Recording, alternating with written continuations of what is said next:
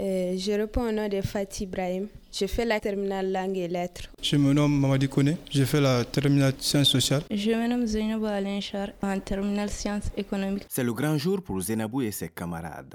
Le baccalauréat, ils en ont parlé entre eux des milliers de fois. Et pour cause, il s'agit de l'examen qui leur ouvre les portes de l'université, mais aussi des grandes écoles. Un passage obligé pour voir leurs rêves se réaliser dans le futur. Toutefois, l'état d'esprit n'est pas le même chez nos candidats.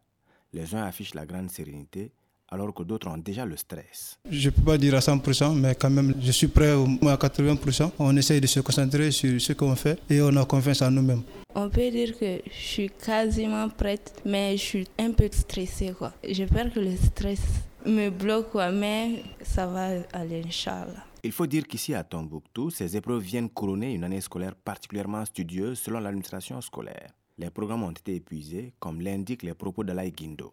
Il est le censeur d'un lycée privé de la place. Cette année, Dieu merci, il n'y a pas eu de perturbations. Nous venons de, terminer également les cours. Les professeurs ont pratiquement épuisé le programme. Donc en dehors de ça, on est prêt. Les élèves sont prêts également. Une année scolaire pleine résultant de la volonté des acteurs de remettre l'école sur la bonne voie. C'est du moins ce que nous a confié le directeur de l'Académie d'enseignement de Tombouctou.